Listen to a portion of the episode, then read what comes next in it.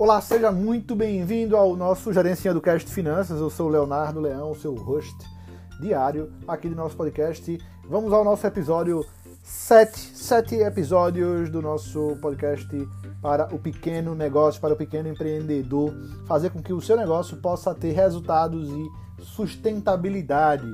E no episódio de hoje a gente vai falar sobre um assunto que eu gosto muito, que é como você consegue manter o caixa da sua empresa equilibrado. Né? No momento, normalmente no Brasil, o empresário, quando monta uma empresa, né, ele faz porque geralmente possui experiência e conhecimento no produto ou serviço que ele deseja ofertar.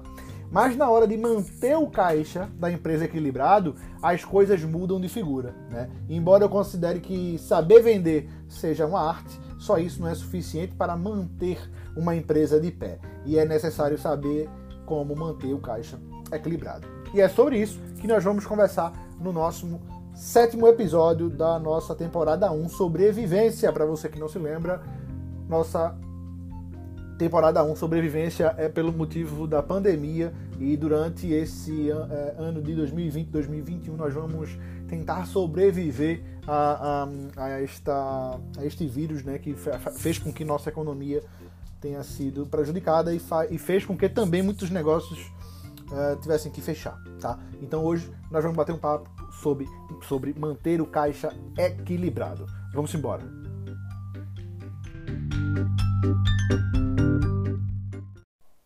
Eu vivo falando, né, com outros empreendedores, eu vivo falando isso com, com, clientes, eu vivo falando isso de um modo geral, que o capital de giro da empresa ele é o oxigênio do negócio. Né? Além disso, é importante entender que mesmo empresas que vendem muito podem ter problemas de caixa se o controle financeiro ele não for bem feito, né? que é o efeito tesoura. Tá? Então, por isso, antes de falarmos propriamente das ações que podem manter o teu caixa saudável e equilibrado, é preciso entender o básico como o caixa da empresa é formado, né? E basicamente você precisa entender uma coisa. Toda empresa ela possui receitas e despesas. É igual, igual a gente, como pessoa física, né? Se eu sou funcionário, né? Então a gente vai, vai fazer aqui uma analogia. Então eu sou funcionário de uma empresa, essa empresa é minha, é minha cliente, né? Eu presto, presto serviço para ela e ela me paga, né? Então eu recebo, tenho uma receita e depois tenho despesas que são minhas contas da minha casa. Né? Então eu tenho que manter essa receita, essas despesas de forma equilibrada. Né? E para ter esse caixa equilibrado, as, sempre as receitas têm que ser maior do que as despesas. E ponto final. E that's it. Não tenho que discutir. Né? Mas tem muita gente que não enxerga essa dinâmica. Né? Então, para essas pessoas, vamos imaginar a seguinte analogia. A empresa possui uma torneira e diversos ralos. A torneira representa as suas receitas com vendas e os ralos representam os gastos, beleza? Pronto. Como a torneira representa as receitas com as vendas, não há muito o que falar aqui. Simplesmente a empresa precisa vender preservando as suas margens através de uma correta precificação dos produtos e serviços. Também é um tema que eu debato bastante, né? E você vai vendo que ao longo dos nossos podcasts, ao longo dos nossos vídeos, ao longo, ao longo das nossas conversas, você vai vendo que todos os temas eles entram em sinergias, em sinergia com outros temas. Né? E outro fator importante também, e que é constantemente negligenciado, é o ponto de equilíbrio. Mais um tema que eu também debato, que eu também já ensinei como calcular. Tem vídeo no Instagram se você quiser aprender.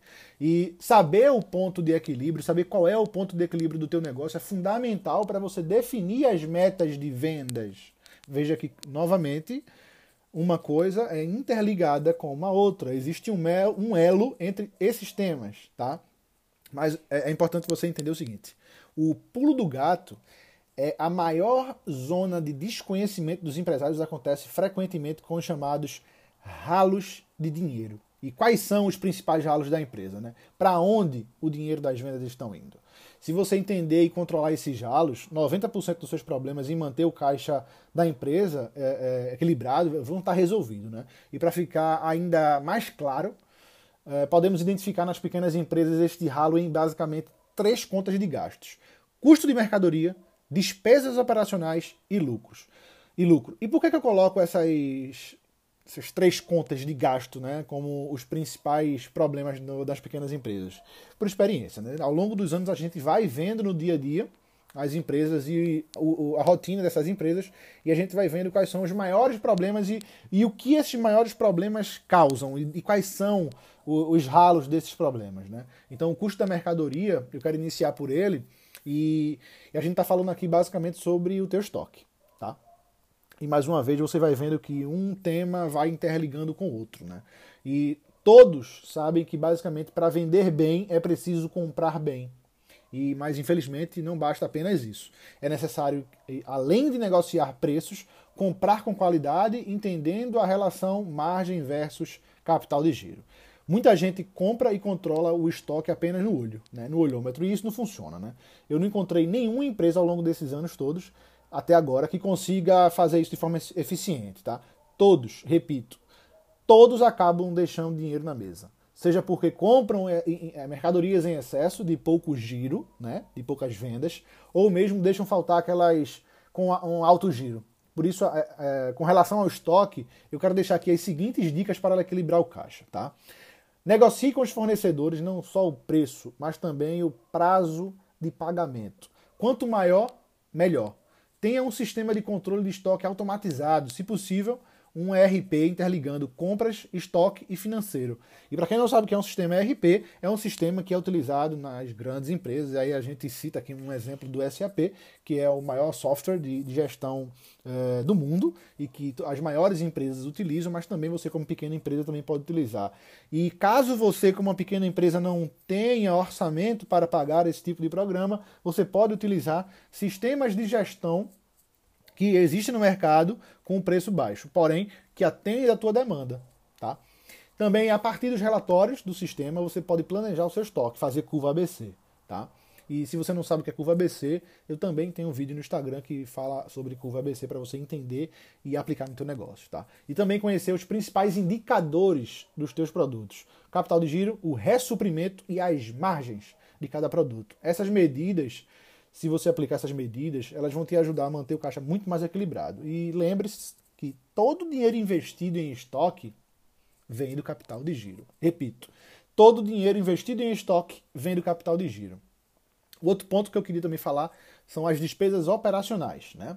As despesas operacionais elas compreendem todas as despesas fixas relacionadas ao gasto para manter a empresa em funcionamento independente de haver vendas. Para ficar claro, eu vou destacar aqui como os principais gastos.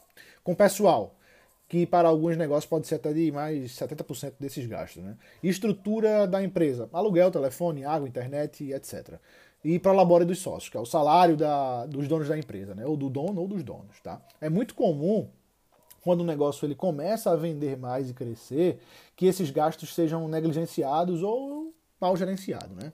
Isso acontece normalmente porque existe qualquer sistema de controle implantado que mostre a evolução de receitas e gastos para o empresário. Quando não existe esse tipo de, de sistema, esse tipo de controle, né, você tem a necessidade de preservar o seu caixa. Né? E é necessário que você implante um sistema de controle que registre todas as saídas de dinheiro da empresa, que você lance todas as despesas fixas corretamente de acordo com as, as suas características, aí você tem que ter um plano de contas, tá? Cuidado com as contratações excessivas de pessoal, para você não encharcar a sua folha de pagamento. Então é importante ser criativo e buscar a produtividade ao máximo né, desses colaboradores, mas sem forçar. Ficar atento também aos pequenos gastos. Um, um pequeno furo pode afundar uma grande embarcação, jamais esqueça. Se tiverem dúvidas sobre determinada despesa fixa, corte. Se realmente ela for necessária, você saberá disso depois.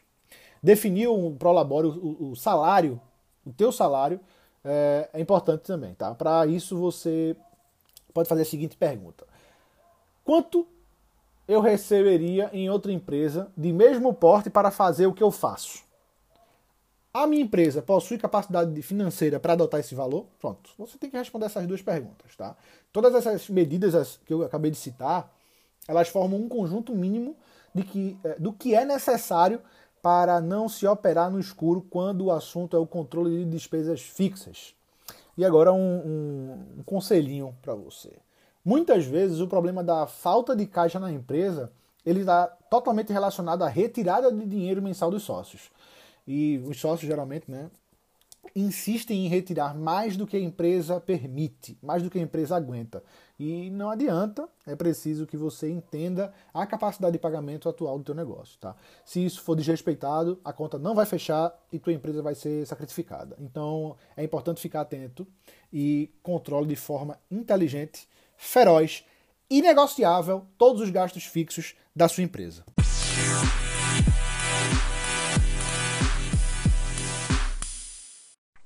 E por último, mas não menos importante, eu queria deixar por último aqui o lucro, né?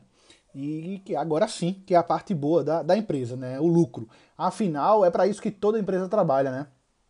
Mesmo com todo esse papo de bem-estar da sociedade, etc., sem lucro, a gente não tem negócio. A verdade é só essa e não tem muito o que discutir, né?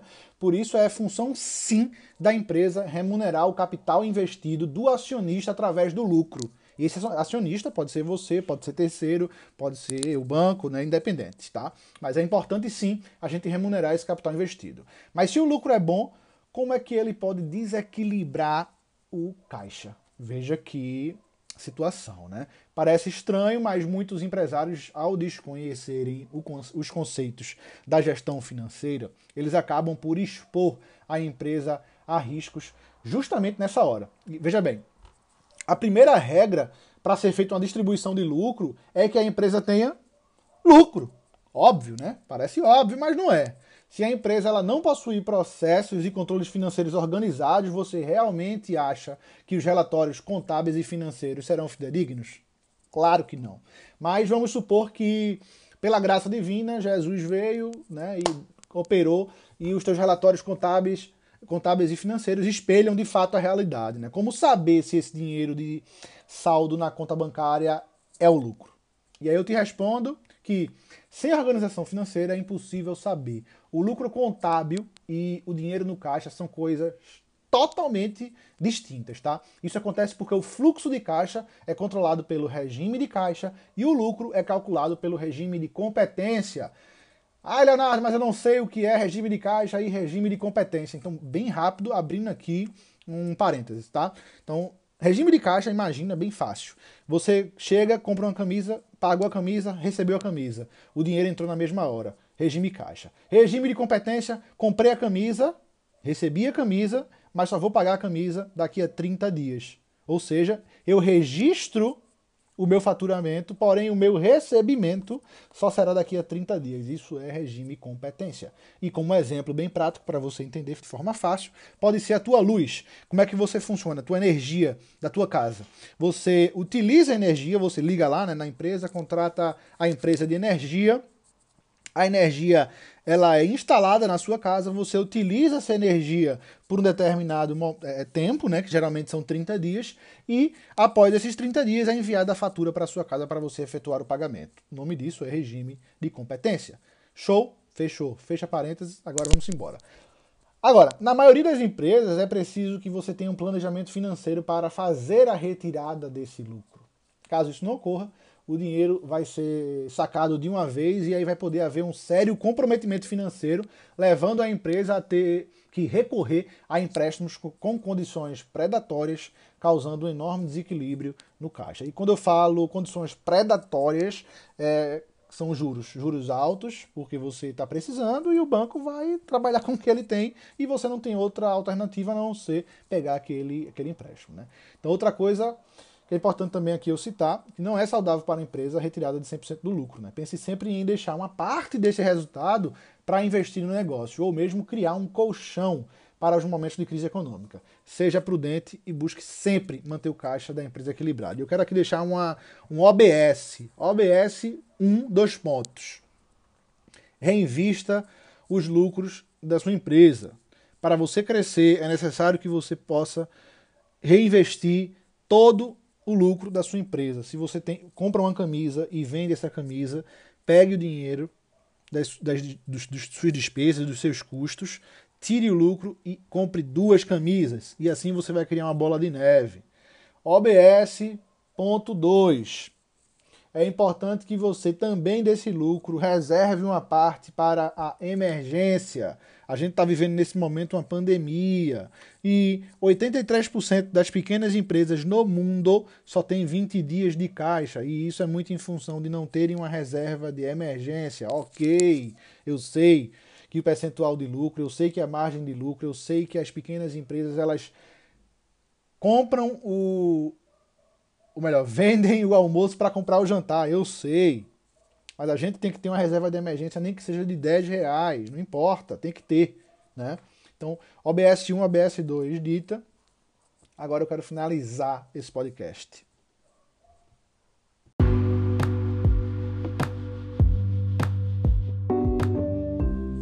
Na maioria das vezes, o que eu percebo ao analisar um, um, um negócio sem caixa é que o erro normalmente está na empresa. Eu canso de ouvir de, de empresários, né, de pequenos negócios, reclamando de crise econômica para justificar os próprios erros de gestão, né? E são vários os erros, tá? É mistura de dinheiro de, de empresa com dinheiro pessoal, compra carro com no nome da empresa e, e esse carro é para uso pessoal. É uma verdadeira confusão, né? Enquanto os pequenos empresários eles não se conscientizarem, você que está me ouvindo, né? Não se conscientizar de que é preciso implantar controles formais de gestão principalmente fluxo de caixa demonstrativo de resultado, a tua situação ela não vai mudar, tá? Então é importante que você tenha essa, essa clareza nas suas ideias para que você não fique simplesmente colocando culpa em crise econômica, ok, eu, eu, sei que afeta, né? É óbvio que afeta. É, é, quando a gente tem um negócio, existem variáveis além da empresa, mas a gente tem que ter a certeza de que a gente tem o controle da nossa empresa na mão. A gente tem as rédeas da nossa empresa na mão. Porque sem isso é muito mais fácil a gente, a gente colocar a culpa em cenários externos do que cenários internos, que são os acontecimentos no dia a dia. Então, por exemplo, você tem o seu fluxo de caixa está ok, você vem inserindo diariamente os seus dados nas suas planilhas ou no seu, no seu sistema operacional. Uh, o, teu, a, o, teu, o teu teu banco, teu extrato bancário, ele está realmente condizente com a realidade da, do teu sistema, ele está batendo, né? tua conciliação bancária está batendo. Como é que está tua tesouraria, teu contas a pagar, teu contas a receber, né? Como é que está o teu fluxo de caixa, teu demonstrativo de resultado, teu estoque.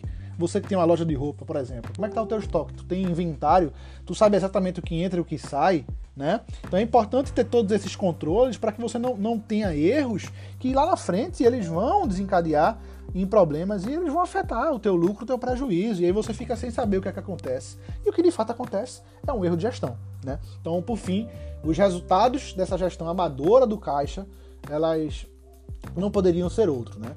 As empresas ficam endividadas e os empresários ficam doentes, tá? E aí, o que é que você achou desse episódio de hoje, né? Se você tiver alguma dúvida ou alguma sugestão sobre o episódio de hoje ou sobre nossa série de um modo geral, sobrevivência, eu quero que você escreva aqui para mim nos, nos, comentários, eu vou te responder.